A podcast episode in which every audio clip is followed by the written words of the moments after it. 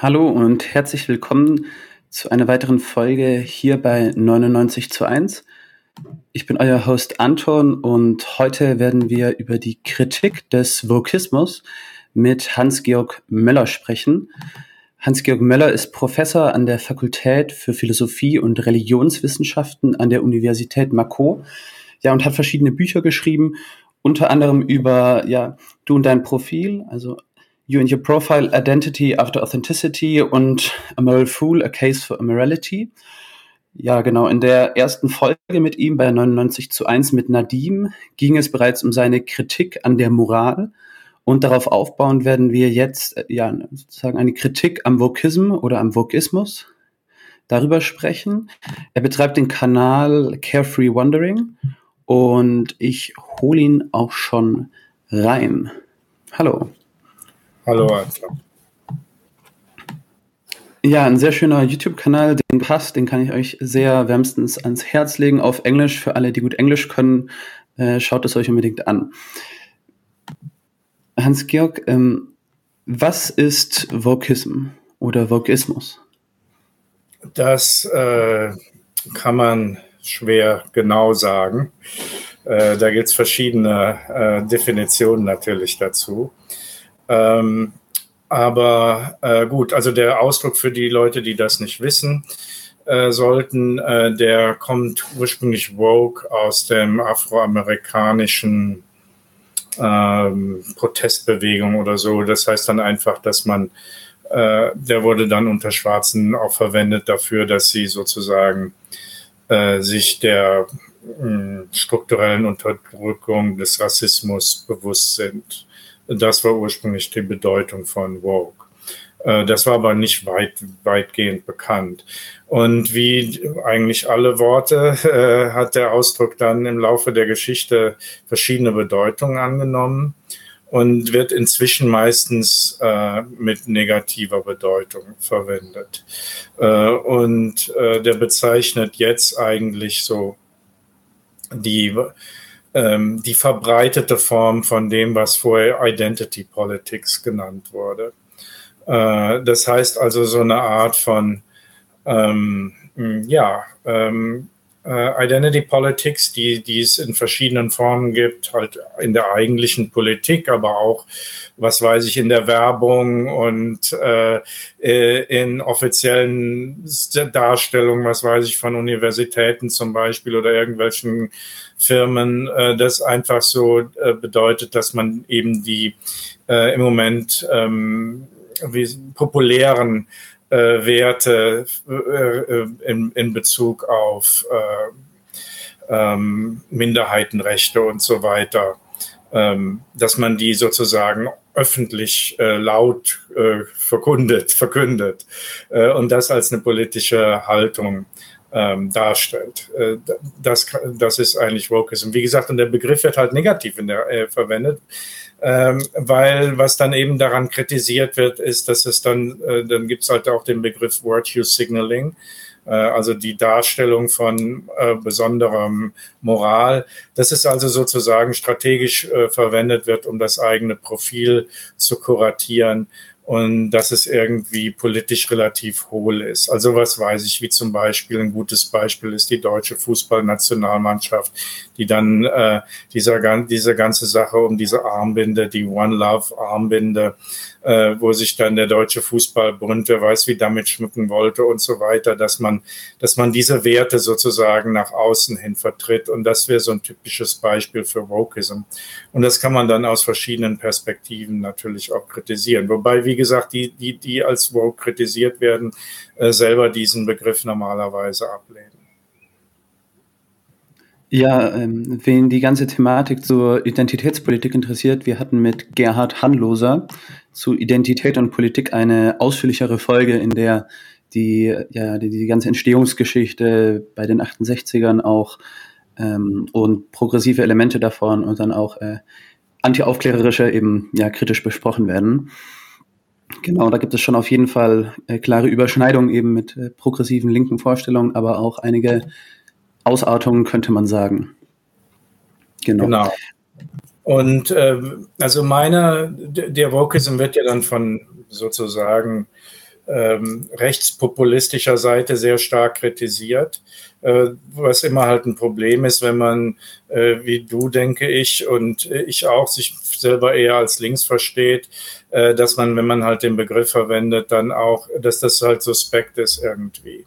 Es gibt allerdings auch von der linken Seite her äh, eine mass nicht massive, aber doch eine deutlich hörbare Kritik am Wokeism, äh, wo, glaube ich, dein Kanal zuzählt, aber auch durchaus einige äh, Intellekte, inklusive zum Beispiel auch dieser Philosoph Zizek oder so. Äh, äh, also es gibt auch viele Stimmen von links, die sich gegenüber dem äh, Wokeism kritisch äh, geäußert haben. Ein Hauptargument, was ich auch richtig finde, äh, was dann von linker Seite gegen den Wokeism vorgebracht ist, dass halt die äh, sind eigentlich, ja, ist ein, eigentlich ein Argument, dass der Wokeism halt durch seine Betonung von persönlicher Identität und individueller Identität äh, die traditionelle linke ähm, ähm, äh, linke Betonung der Wichtigkeit von wirtschaftlichen Dingen und vor allen Dingen von der strukturellen Ungleichheit im Kapitalismus irgendwie unterdrückt. Also der Wokeism ist sehr bequem für den Kapitalismus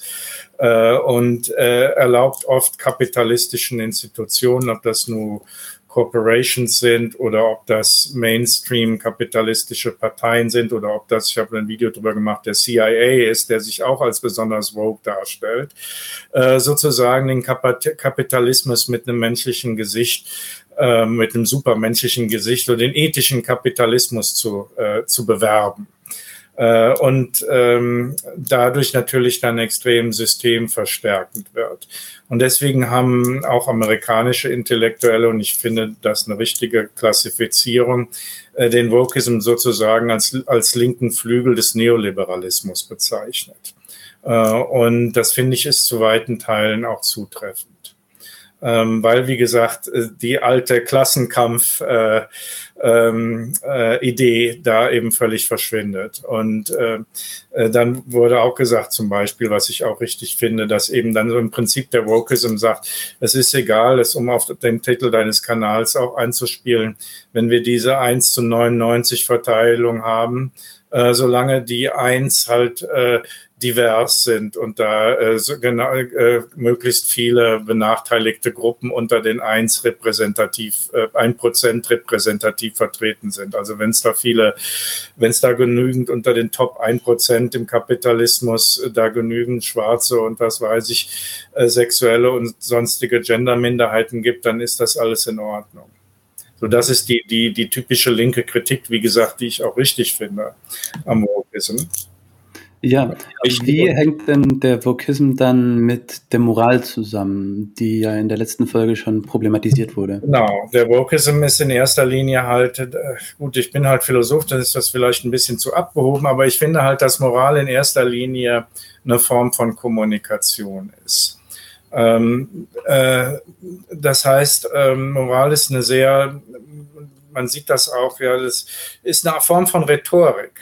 Ähm, und ähm, diese Rhetorik, die erlaubt es halt äh, zum Beispiel dann jetzt ähm, äh, ähm, den, Neo, den, Neoliberalismus ähm, moralisch irgendwie zu ähm, schmücken. Also die Funktion, die früher Religion hatte, ja, dass eben äh, Religion so eine Art Aura, äh, eine Art Aura irgendwelchen Machtformationen verleiht. Und diese Funktion äh, dieser, dieser positiven Aura, dieser moralisch besetzten Aura, äh, die wird jetzt vom Wokeism ausgefüllt.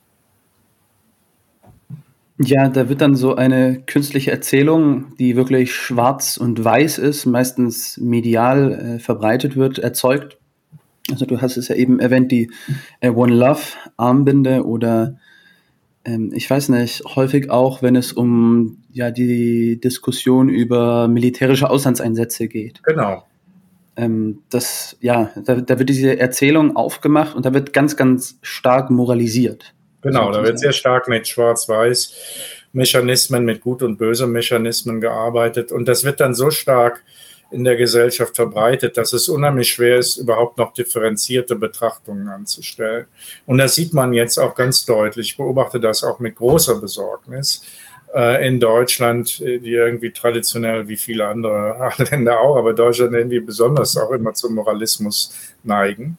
Äh, und ich sehe das jetzt mit großer Besorgnis in, in, die neue Friedensbewegung, die es jetzt in Deutschland gibt, äh, ja auch teilweise von der Linken mit der Sarah Wagenknecht und ähm, wo eben es sehr, sehr schwer wird, äh, überhaupt äh, noch eine Art Friedensbewegung zu machen, weil paradoxerweise sozusagen jetzt die Friedensbewegung moralisch suspekt wird, weil sie den, den, ähm, den in den Medien und in der Politik äh, sehr stark verbreiteten moralischen Gut- und Böse-Kategorien, die, die so nicht, äh, die so nicht ähm, unterstützt oder die so nicht mitmacht. Und äh, deswegen wird die sofort moralisch suspekt. Äh, und das ist ein Riesenproblem für die Friedensbewegung, die jetzt komischerweise äh, sozusagen ihre moralische Hoheit verloren hat und als moralisch, wie gesagt, fragwürdig direkt daherkommt, weil sie den, den in den Medien und in der Politik verbreiteten sehr starken Gut- und Böse-Kategorien zu widersprechen scheint. Ja, und das ist so, so eine Art Dilemmata. Jetzt ähm, mal spontan gefragt, was würdest du denn äh, jetzt, jetzt Politikern oder der Friedensbewegung empfehlen? Sollten sie die moralische Diskurshoheit zurückgewinnen oder äh, die Moral lieber ganz beiseite lassen? Also natürlich, wenn du in der Politik bist, kannst du die Moral nicht beiseite lassen, äh, weil die Moral halt so ein wichtiges, das wichtigste und das wichtigste rhetorische Mittel überhaupt ist. Es wäre also komplett unrealistisch. Äh, dennoch äh, denke ich, ähm, dass man jetzt gerade, was jetzt diesen fürchterlichen Krieg da angeht, ich meine, es ist ja Wahnsinn, wie viele Leute da sterben und ähm, ja, dass man das, das da gehört eben auch ein gewisser, denke ich, äh, Realismus dazu, der oft dem Moralismus widerspricht. Äh, und ähm, deswegen, ja, man muss da eine Balance finden, dass man einerseits, man kann nicht auf, auf auf moralistisch, auf moralische Sprache im öffentlichen Diskurs verzichten. Aber man muss versuchen, dass man, denke ich, dass man gleichzeitig ähm, auch, ja, auch einfach die äh, bestimmte einfach Fakten anspricht. Und äh, ich denke jetzt, was gerade die Sache da angeht im Moment in der Ukraine, äh, dass es sehr tragisch ist, dass es keine äh, keine wirkliche Initiative auf Waffenstillstand und solche Dinge hingibt. Das wäre jetzt eigentlich etwas, was normalerweise traditionell auch äh, in Deutschland die Politik äh, früher auch von links her immer versucht hat. Die Friedenspolitik war eigentlich eine linke Domäne, Entspannungspolitik. Und dass diese Entspannungspolitik jetzt, jetzt total verdrängt worden ist, das halte ich für hochproblematisch. Also ich bin ja. noch nicht so groß geworden, wo die Entspannungspolitik äh, ein ganz zentrales Anliegen linker Politik war. Klar, klar. Aber man muss natürlich ja dazu sagen, wenn ich das noch sage, man sieht ja auch, wie viele noch aus dieser alten Zeit, inklusive jetzt Habermas oder die Leute, die, was weiß ich, alles Schwarzer und viele, das sind halt alte Leute. Aber die kommen halt aus dieser Altlinken heraus. Und dann wird so getan, das sind alte Trottel oder sowas in den Medien. Das sind aber keine Trottel. Ja, ja. Genau. Ja, was ich mir zu der ganzen Thematik, äh, was ich dann immer humoristisch wertvoll finde, äh, ist so ein bisschen die Antwort auf die Instrumentalisierung der Moral äh, für jetzt Krieg und Kriegseinsätze. Ich habe genau. da ein paar Memes gefunden, die ich einfach mal zeigen würde. Äh, für alle, die es sich nicht anschauen, auf YouTube könnt ihr es äh, mit dem Video sehen. Das hier ist ein berühmtes Meme der genau. Republikaner und der Demokraten. Genau. Ja. Ja, wie, wie eben ja, Identitätspolitik, Wokismus manchmal instrumentalisiert wird und warum wir jetzt plötzlich weibliche Außen- und Verteidigungsministerinnen haben. Ja, jetzt werden die Drohnen eben von Frauen gesendet. Ah. Right. Yes. Genau. Ja, was ich, ich habe vor kurzem ein äh, Zitat gehört, das war einem anderen Podcast in der Kommunistenkneipe. Grüße, Andi. Äh, dort wurde Ronald M. Schernikau zitiert von einer Rede nach dem Fall der Berliner Mauer auf dem Kongress der Schriftsteller. Der hat äh, gesagt zur Moral, der Westen hat, und das ist so ein alter Trick, die Moral eingeführt, um über Politik nicht reden zu müssen. Genau.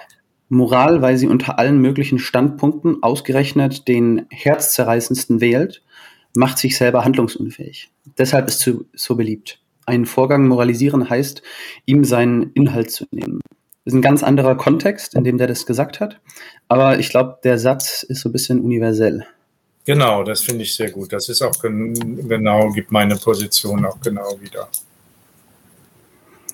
Genau. Du hast so ein bisschen ähm, auch schon so diese quasi religiöse Dimension angerissen. Hast du Lust, das noch ein bisschen ausführlicher zu erläutern?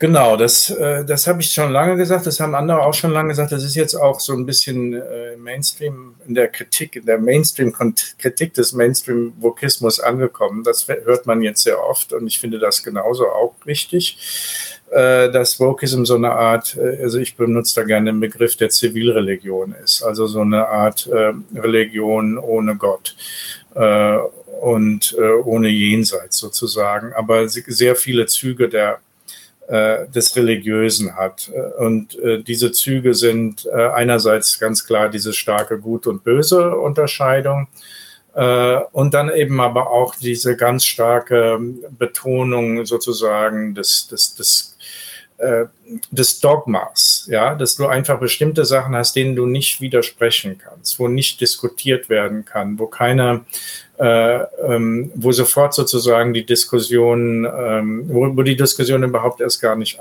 anfangen kann. Äh, das ist problematisch, ähm, weil es dann eben keine wirklichen, keinen wirklichen Diskurs mehr gibt, sondern eigentlich nur noch eine ständige Wiederholung von bestimmten Glaubenssätzen. Äh, und das ist eine, einfach, das kennzeichnet diesen Diskurs. Deswegen ist der Diskurs auch nicht mehr im eigentlichen Sinne politisch. Das schließt direkt an das Zitat an, was du vorher genannt, was du vorher zitiert hast. Äh, also sozusagen die Art und Weise der Kommunikation erinnert sehr stark an religiöse, wo gebetsmühlenartig bestimmte Dinge, die schon jeder weiß und denen auch jeder zustimmt, die dann aber immer wieder gebetsmühlenartig wiederholt werden und dabei gleichzeitig die Funktion haben, jedwede äh, Diskussion dann eigentlich um die Sache sozusagen zu verhindern. Und das ist ein äh, ganz wichtiges religiöses Merkmal. Dann auch der Konformitätszwang, ne? dass du, wenn du dann irgendwie, das, also wenn du, deswegen, ne, wie gesagt, wenn man allein das Wort woke und so weiter, dass man sozusagen direkt in die Heresie-Ecke gestellt wird, äh, dass man auch dann irgendwie so rechtsverdächtigt wird und so weiter, dass man also äh, als äh, so, dass man eben, dass die, die, die der Wokeism bringt einen ganz starken Konf Druck, Konformismusdruck hervor.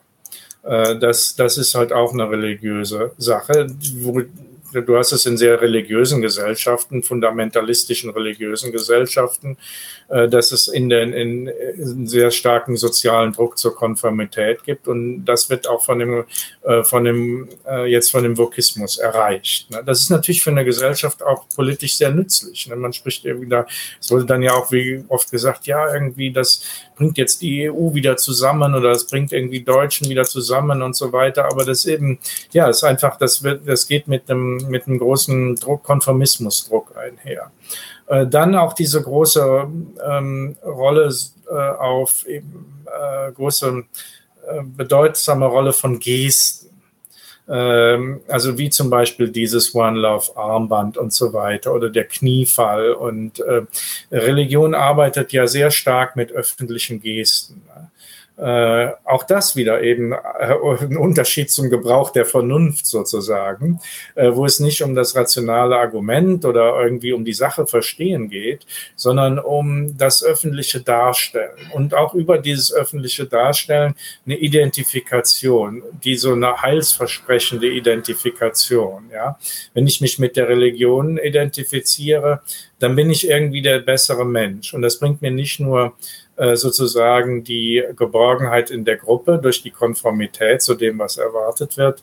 Ähm, da stoße ich dann nicht an, sondern werde sozusagen aufgenommen in die Gemeinschaft, was eben dazu kommt, äh, ähm, äh, mit dem Gestus und so weiter, durch diesen Gestus ähm, werde ich auch, äh, sozusagen der bessere Mensch und habe irgendwie so einen Anspruch auf, äh, darauf, macht das durch in der Darstellung performativ äh, erhebe ich mich sozusagen, ja, also ähm, und, und, und werde dadurch aufgewertet ähm, irgendwie moralisch und werde dadurch durch das Mitmachen bei diesen Gesten zum, äh, zum besseren Menschen. Das ist auch so eine Funktion der Religiosität, denke ich, die, die ganz wichtig ist äh, und die auch gut funktioniert. Also was weiß ich, Marx, eben das Opium des, des Volkes hat ja viele äh, viele Bedeutungsebenen, diese Metapher. Ne? Nicht nur, dass, dass, dass es die Leute sozusagen passiv macht und am Denken hindert und ähm, äh, dann eben äh, da, dazu auch die, wirkliches Aufbegehren gegen die, das, die, da, äh, die systemischen Nachteile, die sie wirklich unter den Leiden machen, sondern auch, dass sie irgendwie das Gefühl haben, äh, dass sie sozusagen im Rausch sind. Ne? Dass sie so eine Art ähm, äh, Bewusstseinseintrübung haben, die sie aber irgendwie auf eine falsche Art und Weise sich gut fühlen lässt. Und, und diese äh, Wirkung, dieses, äh, die, dieses dieses Opiat, das eben Religion darstellt, äh, durch den Wegfall der, der Religion in den säkularen Gesellschaften, äh, wird das jetzt durch den Vokismus auch äh, ersetzt. Das ist auch so eine Art Opium fürs Volk, da, ne? das, ähm, das so ein, so, so ein allgemeines Wohlfühlen erlaubt. Also das sind alles Beispiele. Und dann die Sache, die ich auch rausgestellt habe, jetzt in meiner speziellen äh, Deutung des Wokism, was äh, speziell deutsch ist, was die Amerikaner dann aber auch sehr stark übernommen haben, was ein, ein stark zentrales Element der christlichen Religion ja ist, äh, diese merk diesen merkwürdigen psychologischen Mechanismus des, äh, des Umschlagen von Schuld in was man, was ich Schuldstolz nenne. Äh, das heißt also, der, der deutsche Fall ist es halt durch die, durch die Nazi-Zeit, äh, dass man ähm, äh, dann insbesondere nach der deutschen Wiedervereinigung ähm, dann diese, diese Methode entwickelt hat, diesen Art, ähm, so eine Art Schuldstolz zu entwickeln, dass man eben durch, durch dieses Bekenntnis dazu, das größte mögliche Verbrechen begangen zu haben, oder dass man das eingesteht, dass man dadurch dann auch ähm, eine größtmögliche sozusagen ähm, ja, moralische Selbst, äh, eine, eine, eine, moralische Erhebung äh, sich, ergibt sich daraus. Je mehr Schuld ich auf mich nehme und fähig bin, Schuld aufzunehmen, äh, desto größer ist sozusagen auch gleichzeitig meine, mein moralischer Wert, weil andere das nicht vermögen, so viel Schuld aufzunehmen und so viel Schuld zuzugeben. Das heißt, irgendwie bin ich dadurch auch ähm, habe ich da eine Art moralische Überlegenheit über andere, die nicht so viel Schuld zugeben. Äh, und, also da geht äh, es dann ums Aufarbeiten der, der eigenen Schuld, also um dieses, wie, genau, wir reflektieren darüber, wir reden darüber diesen, um, diesem merkwürdigen psychologischen Mechanismus des, des Umschlagens von Schuldgefühl in, in, in so eine Art, wie, wie gesagt, wie ich das nenne, Schuldstolz. Und das, das hast du in Deutschland, das hat lange gedauert, bis das funktioniert hat. Ähm, das hat in meiner Generation noch nicht funktioniert, aber jetzt so in der neuen Generation funktioniert es viel besser. In meiner Generation klappt es. Weg ist. Schuld ist ja auch viel weiter weg, ist viel abstrakter. Äh, und ähm, das sieht man jetzt halt in ähnlichen Mechanismus in Amerika mit der Sklaverei. Das ist ja da die Erbsünde. Und deswegen ist auch dieses Black Lives Matter und so weiter sehr wichtig. Das, das kann man äh, durchaus vergleichen, dass die, die haben ja auch vorher nie so richtig eingestanden, die, die Schuld mit der, mit der Sklaverei und so weiter. Und natürlich, äh, das wird jetzt massiv gemacht. Und das hat dann auch eben, schwingt dann gleichzeitig um in dieses äh, moralische Überlegenheitsgefühl. Ja, im deutschen Fall ist das dann auch äh, ziemlich ulkig, wie dann sozusagen, weil man ja angeblich so gut die NS-Zeit und den Holocaust aufgearbeitet habe, äh, wie man deswegen dann angeblich Experte im, weiß nicht, Kampf gegen Antisemitismus zum Beispiel sein würde. Genau, genau, genau, ja, ganz genau, ganz genau. Also wie dann, ja, beispielsweise Diskurse über importierten Antisemitismus äh, durch die Decke gehen medial, genau. wie dann grundsätzlich. Palästinenser in den unter Generalverdacht gestellt werden, etc. Das, Nein, das ist auch natürlich, natürlich, das ist auch ein großes Problem für die Linke. Ne? Das äh, hat man in vielen Sachen gesehen. Ein sehr gutes Beispiel ist der Fall Jeremy Corbyn. In, ich weiß nicht, ob, ob, du, das ist jetzt schon ein bisschen länger her, da in, mit der Labour Party in, in, in, äh, in Großbritannien. Ne?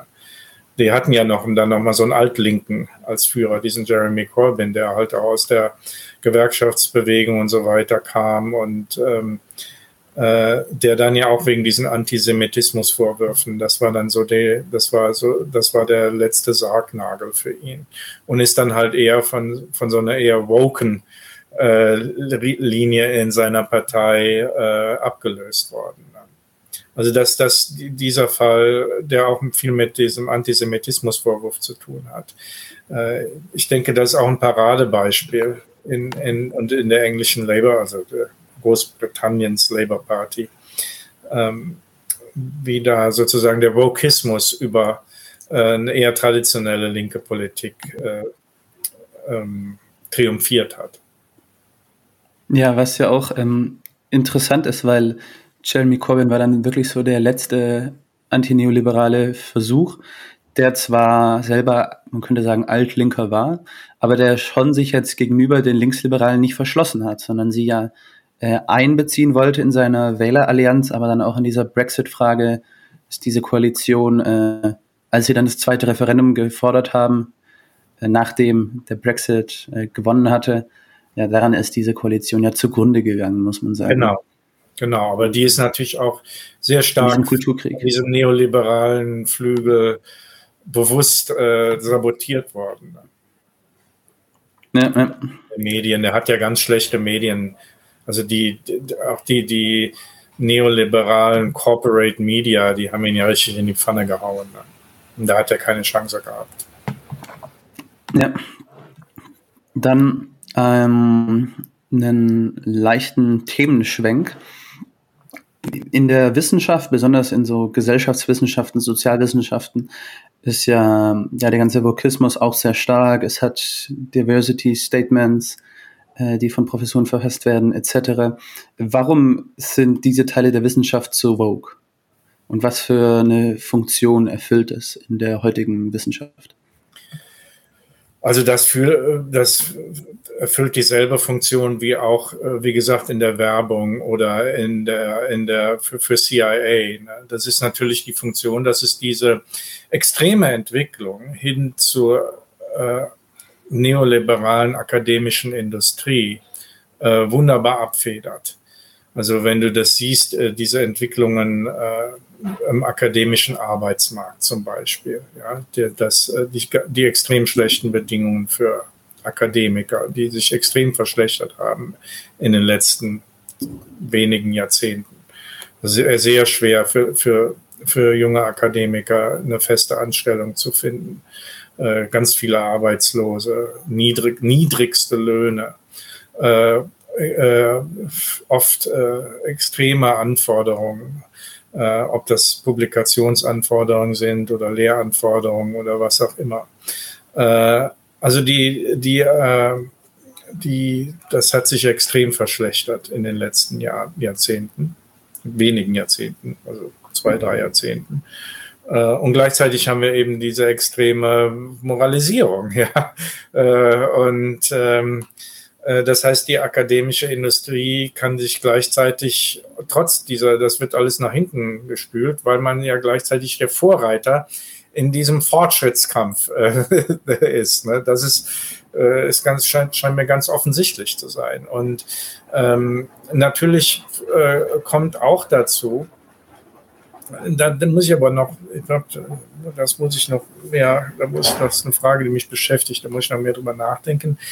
Ähm, also wenn man das so irgendwie traditionell marxistisch betrachtet, ähm, sind die Akademiker ja auch so Petit Bourgeoisie, so, so kleinbürgerlich, äh, die, diese Klasse, ähm, die ähm, ähm, die natürlich keine, hm, die sich gerne einerseits progressiv links empfindet, die diese Identität haben will, äh, die, die aber ja nicht durch irgendwie eine Klassenherkunft, ähm, ähm, also die keinen materialistisch, die sind ja keine wirklichen Arbeiter, die sind nicht wirklich ähm, ähm, Teile dieser, dieser traditionellen linken äh, dieses traditionellen linken, der, der, der, linken Persönlichkeit oder ich weiß nicht, wie ich es drücke das jetzt ganz Das ist nicht diese Industriearbeiterschaft. Nee, genau, die, den Arbeiter gibt es nicht mehr. Den Arbeiter gibt es nicht mehr, der, der ist verloren gegangen.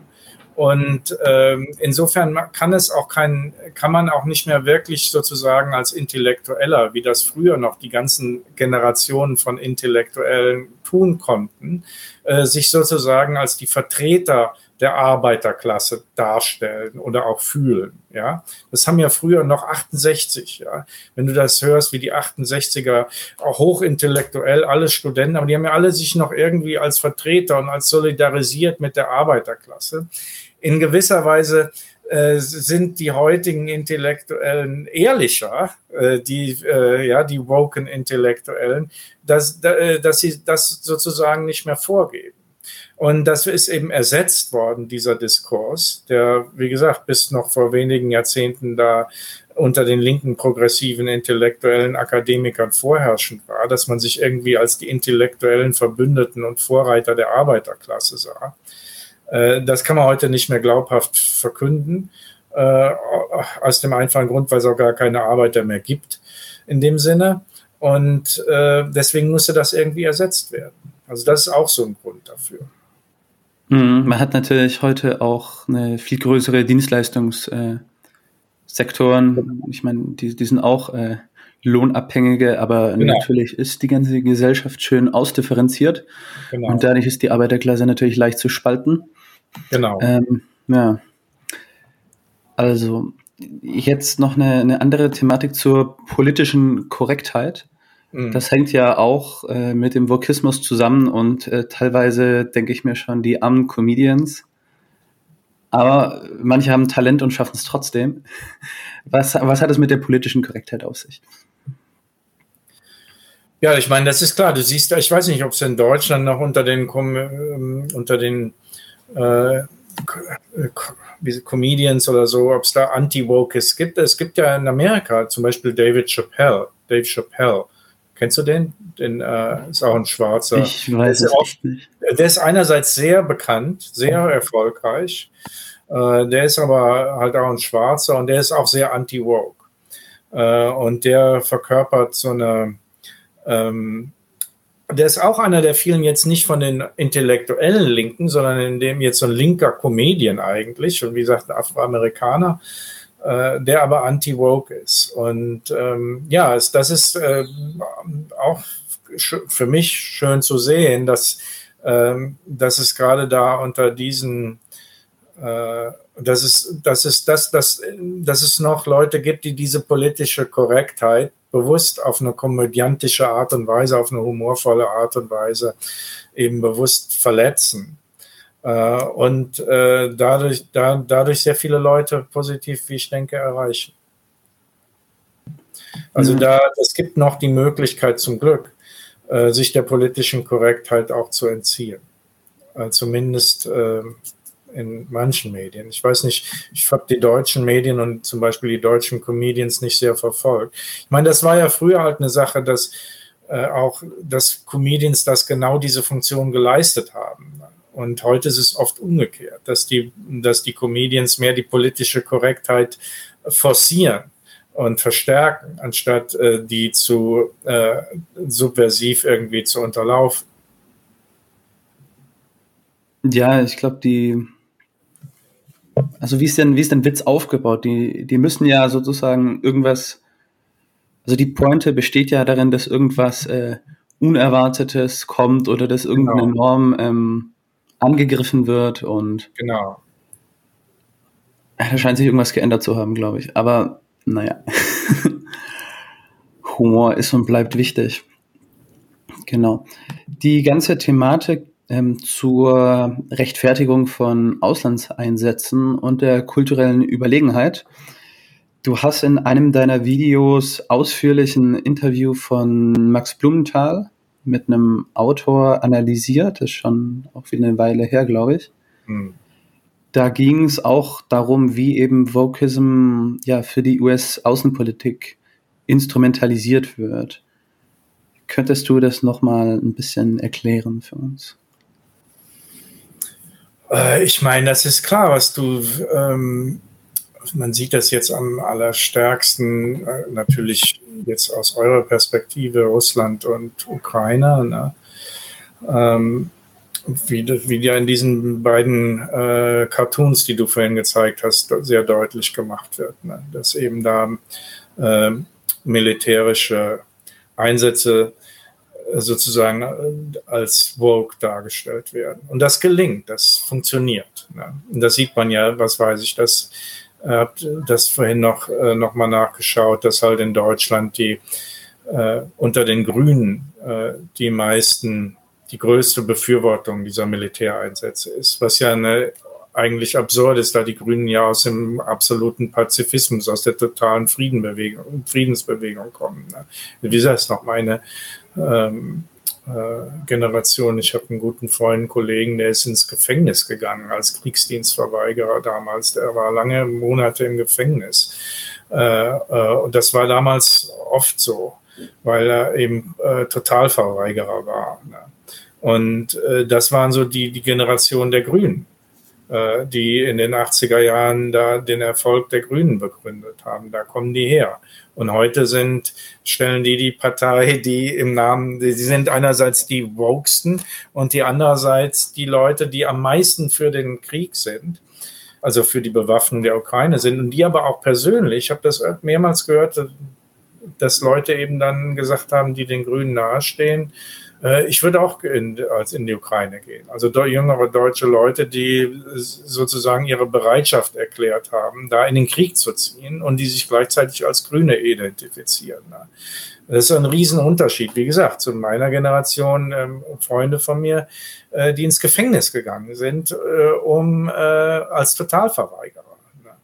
Also völlig ein totaler Umschlag. Und die, dieser Umschlag ist durch den Wokismus. Das ist die, das ist die äh, das ist die Zivilreligion, die diesen Umschlag, äh, diesen radikale, diese radikale Kehrtwendung äh, geschafft hat. Ja, das ist diese militante Vehemenz oder dieser Fanatismus, könnte man sagen, den ja auch Religionen haben können. Genau. Ja. Genau, ganz genau. Und der, die, das ist ein, ja, finde ich, ein sehr bedenkliches Phänomen, dass man eine Art die fühlen sich natürlich, die, die, die denken natürlich, sie tun was sehr Gutes. Ja, die sind ja keine bösen Menschen. Sie sehen, sehen sich ja alle im, im Dienste der Heiligen. Wir nennen das nicht heilig, weil es eben säkularisiert ist, aber eben im, im, im Sinne des absolut Guten gegen das absoluten, gegen das absolut Böse. Und wenn du diese Ansicht hast, dann äh, und bist vielleicht noch relativ jung und dann hast, hast, hast eine gewisse äh, äh, was weiß ich, die mit dem, mit der äh, noch Neigung dazu, irgendwie äh, dich auszuleben und auch eine gewisse Neigung, was weiß ich, Konfrontationen zu suchen. Ähm, ja, dann ergibt sich diese Kombination. Ja, ich finde diese, gerade aus vor diesem Hintergrund, diese äh, quasi religiöse Dimension oder die, diese Zivil, das, was du Zivilreligion nennst, sehr interessant, weil das ja das erinnert ja schon so ein bisschen an, weiß nicht, Kreuzzüge jetzt halt der humanistischen Art und Weise. Also auch das Christentum hat ja mal begonnen mit einer, weiß nicht, einer Befreiung von unterdrückten Israeliten oder Juden unter diesem authentischen Jesus, äh, diesen Rädels, Rädelsführer könnte man sagen, und dann äh, verwandelt es sich in eine Weltreligion, die sicherlich so gut wie alle der zehn Gebote hat die katholische Kirche oder auch die anderen großen christlichen Kirchen äh, Ewigkeiten äh, lang gebrochen dann. Natürlich. Also eine, eine sehr scheinheilige Angelegenheit. Genau, das ist ein totales Umschlagen äh, dann äh, von, von diesem Pazifismus in, in, in, in Militarismus. Ähm, also auch in dem Zusammenhang, wenn man sieht, wie die Linke ja da auch ziemlich gespalten ist. Ne? Bei den Grünen ist halt wenig gespalten, die sind zum großen Teil pro äh, jetzt äh, Militäreinsatz. und Bewaffnung mehr als alle anderen Parteien, während die Linke ja ziemlich gespalten ist eher. Das scheint mir so in Deutschland jedenfalls. Ähm, das erinnert mich an, ähm, ich weiß nicht, ob das in der deutschen Diskussion ab und zu schon mal ähm, vorgebracht wird, im Ersten Weltkrieg. Ich weiß nicht, inwieweit das dir bekannt ist. also 1914, da gab es ja, zwischen ja schon über 100 Jahre her, die SPD, die war ja damals noch ziemlich kommunistisch und stand ja auch ähm, äh, dann den kommunistischen Bewegungen, die es ja da schon überall gab, in Russland und so weiter, ähm, nahe und war da auch ziemlich pazifistisch. Und äh, dann, ähm, als dann der Erste Weltkrieg anfing, gab es ja dann in der SPD diese totale Wendung, von der übrigens dann auch Lenin sehr stark überrascht war. Er konnte das fast nicht glauben, äh, dass auf einmal dann die, die deutsche SPD äh, den Kriegseintritt Deutschlands äh, jubelnd unterstützt hat, in großen Teilen. Und dann gab es aber halt ja die Abspaltung und dann eben Leute wie, ähm, was weiß ich, Liebknecht und äh, Rosa Luxemburg und so weiter, äh, die dann auch ganz wesentlich aus einer Ablehnung äh, dieser, dieser Partei, dieser Politik der SPD wegen dem, äh, die den Ersten Weltkrieg unterstützt, hat sich dann abgespalten haben. Äh, und ähm, ja, so ein bisschen sieht man das halt äh, heute auch, dass es innerhalb der Linken, so, so glaube ich, in Deutschland scheinbar große Spannungen gibt äh, zwischen denjenigen, die sozusagen den, äh, ist ja kein direkter Kriegseinsatz, aber zumindest die äh, doch direkte Unterstützung äh, dieses Krieges mit Waffen und so weiter enthusiastisch befürwortet und andere, andererseits ein Teil, die, die das äh, grundsätzlich eher ablehnt. Hm, ich finde das auch interessant, wie ähm, also die Grünen in Deutschland oder die Demokraten in den USA, also die Voten, wie die innenpolitisch wirklich die liberalsten, die weltoffensten und gesellschaftspolitisch auch die fortschrittlichsten Kräfte sind oder modernsten, auf jeden Fall, aber halt nach außen, in der Außenpolitik, die brutalsten, kriegshetzerischsten, imperialistischsten, nationalistischsten äh, Kräfte. Das, also die schaffen es wirklich, das hinzubekommen, das politisch durchzusetzen, was die Konservativen heutzutage nicht hinbekommen. Und ironischerweise dann so ein bisschen gesellschaftspolitisch moderatere, äh, zentristischere oder auch konservativere da vor außenpolitischen Abenteuern oder Aggressionen eher warnen oder zurückhaltender sind. Da finde ich so ein bisschen widersprüchlich. Und ja, das zeigt das auch scheint, so ein bisschen die, die, die, die deutsche Spaltung der Linken. Ja, ist in vieler Hinsicht auch widersprüchlich, aber du hast ja schon andere Sachen genannt, was weiß ich, wie das Christentum zum Beispiel, äh, das auch einerseits dann nach innen äh, diese Werte von äh, äh Liebe und Gewaltlosigkeit äh, sehr stark verkündet hat äh, und gleichzeitig dann nach außen hin äh, mit aller Gewalt äh, diese Botschaft in die Welt getragen hat und mit äh, aller möglichen Gewalt dann überall durchgesetzt hat. Und ähm, so ähnlich ist das halt, ist auch halt, funktioniert halt auch der Kapitalismus und der Neoliberalismus. Ne? Diese im, im Sinne des Guten, mh, hm, dass man dann nach innen auch äh, produziert irgendwie, aber nach außen ähm, äh, ist man mit allen Mitteln bereit, äh, das, was man dann eben als das, was man als das Gute hält, auch irgendwie ähm, durchzusetzen und gegen den äußeren Feind. Äh, dass man die, diese, ähm, das, scheint, das scheint eigentlich nur auf den ersten Blick widersprüchlich, dass man sozusagen diesen Enthusiasmus für das Gute nach innen äh, dann auch gegen den äußeren Feind oder durch die, durch die Ablehnung gegen eines äußeren Feindes dann intensiviert. Also das scheint, ist eigentlich, macht das Sinn, ja. Äh, und du siehst es, wie gesagt, bei den, wie du selber ja beschrieben hast mit den Grünen oder den Demokraten in den USA, äh, die umso enthusiastischer für das Gute nach innen sind, dann umso enthusiastischer gegen das Böse nach außen. Sehr Weil, schön, sehr schön beschrieben. Immer auf dasselbe, immer auf dieses Problem der Moralisierung zurück. Da liegt immer dieses Problem der Moralisierung zugrunde. Ja, so ist das. Ja, die Moral, die Moral. Und äh, was ich interessant äh, fände zu wissen, wie wird denn in China, gerade vielleicht von, von Chinesen, die auch im Ausland waren, dieser Moralismus im Westen betrachtet? Äh, ich meine, China ist ein Riesenland und es gibt sehr viele verschiedene Ansichten da. Aber es ist natürlich schon massiv, wie das jetzt wahrgenommen wird, diese äh, dieser Wandel des China-Bildes. Und dieser, also ist auch eine der Ironien, ja. Äh, wir haben diese, äh, im Rahmen der Identitätspolitik geht ja Rassismus überhaupt nicht. Es ist also so die Sünde, gegen die man sich wendet, aber äh, gegen China wird der Rassismus die Chinesen, ja, und äh, kauft nicht bei Chinesen und äh, so ein massiver Rassismus, auch jetzt Gesetze, dass, äh, was weiß ich, in den USA, die Chinesen, wie gesagt, da, wenn du Chinese bist, darfst du in Texas kein, äh, keine Immobilien mehr kaufen und so weiter. Also wie so früher in Deutschland Gesetze gegen Juden gab. Ne? Die durften ja dann auch irgendwie keinen Besitz mehr erwerben und sowas ähm, äh, schrecklich eigentlich und alle möglichen Dinge und wie auch selbst die Medien dann über die Chinesen berichten, ja, äh, äh, sind ja die, die Sprachregeln, wo man sonst extrem sensitiv gegen ist, gegenüber ist, äh, wenn sobald es mit China und Chinesen zu tun hat, ähm, dann äh, ist da alle Sensibilität äh, komplett verschwunden. Äh, und ja, ich meine, die, dieser, dieser, dieser Prestigeverlust und dieser Imageverlust und dass eben alles irgendwie Chinese Chinesisch jetzt potenziell suspekt und böse ist, äh, das wird natürlich von den, den Chinesen äh, in der Regel deutlich wahrgenommen. Es wäre auch komisch, wenn es nicht wahr, wahrgenommen wird. Trotzdem gibt es äh, jetzt ähm, würde ich sagen, was jetzt so die Einstellungen angeht zu der Weltpolitik, sehr unterschiedliche Meinungen.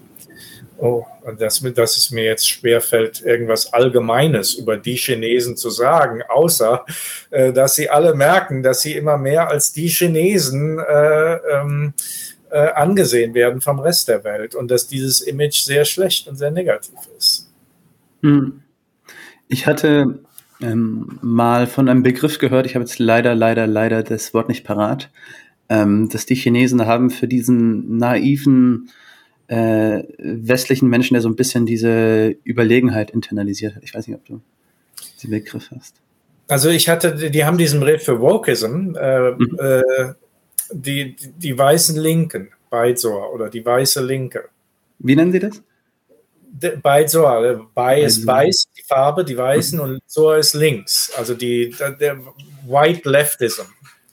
Das ist, äh, weil das eben auch, ich meine, stimmt ja, ne? Dieser Wokeism ist halt die Form des Leftisms, der nicht jetzt hier ihre altmodische kommunistische, ist der chinesische, die chinesische Linke ist die altmodische kommunistische Partei äh, ähm, und ähm, der, der, der Wokeism ist halt diese merkwürdige Form des, äh, des europäischen und nordamerikanischen, äh, de, der Mainstream-Linken. Und die, die finden das auch natürlich auch ein bisschen, die sehen die ganzen Widersprüche natürlich sehr deutlich. Zum Beispiel ganz stark den jetzt gerade genannten. Äh, dass, dass, dass man, dass die, dass der Wokeism extrem sich als antirassistisch versteht, äh, aber dann gegen die Chinesen äh, sehr, sehr viel äh, Rassismus produziert. Ja. In Form der Mainstream. Parteien, die du jetzt genannt oder ähm, was weiß ich, die amerikanischen Demokraten oder auch die deutschen Grünen. Ja, auch ganz anti-China gegen die Chinesen.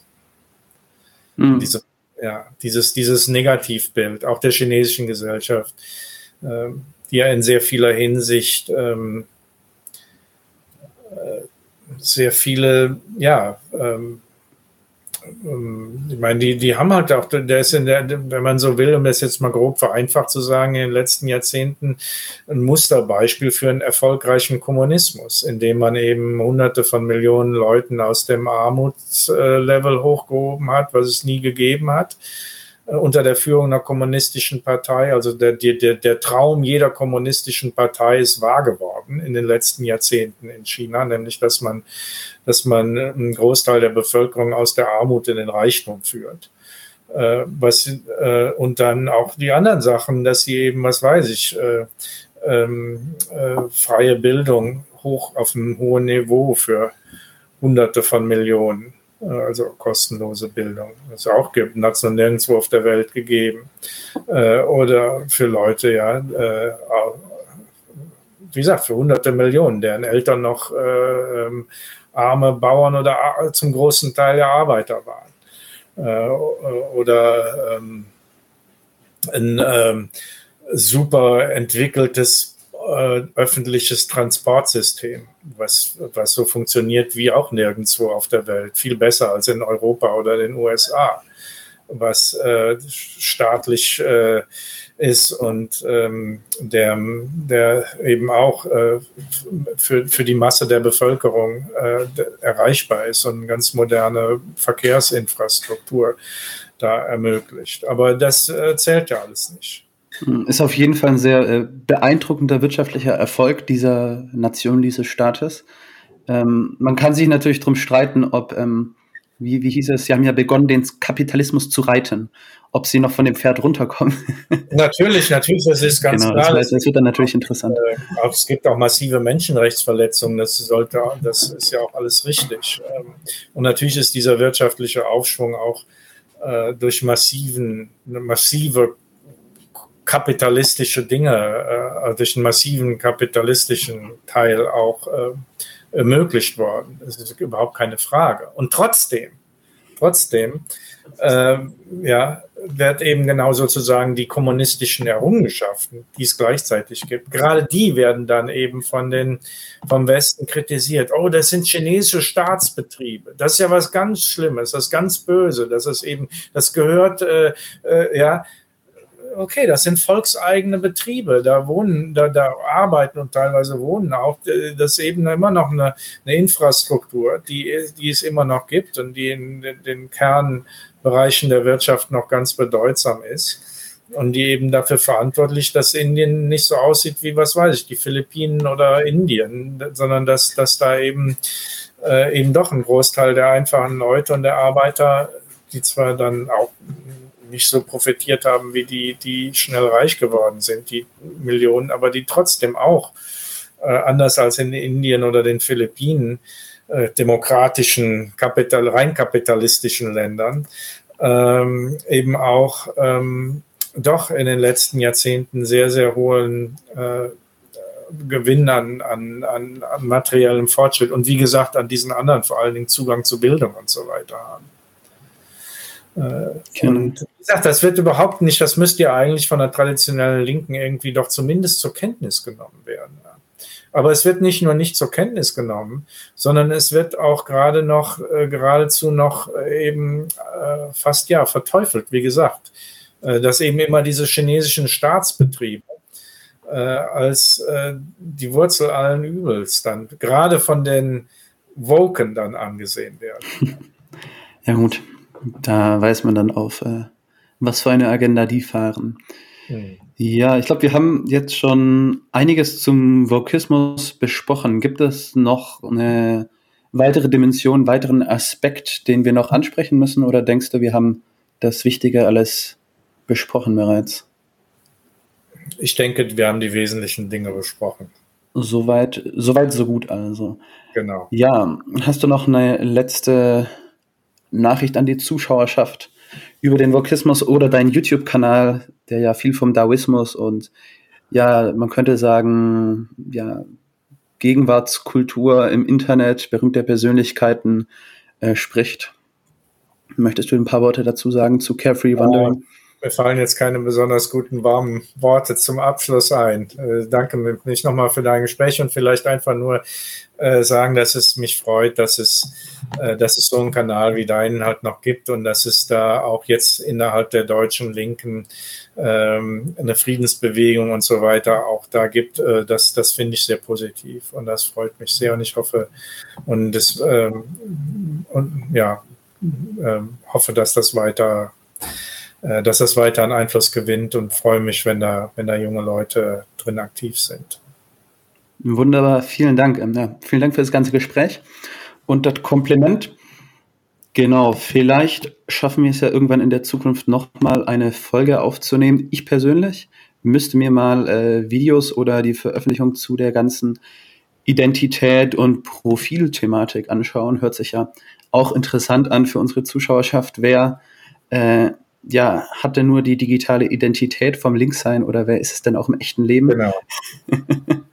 Wäre eine Diskussion für sich. Genau. Macht es gut, liebe Leute. Bis zum nächsten Mal. Leute, wir brauchen eure Hilfe. Wenn euch dieses Video gefallen hat, klickt auf Like, abonniert den Kanal und vergesst nicht das Glöckchen zu drücken, damit ihr benachrichtigt werdet, wenn wir neuen Content droppen.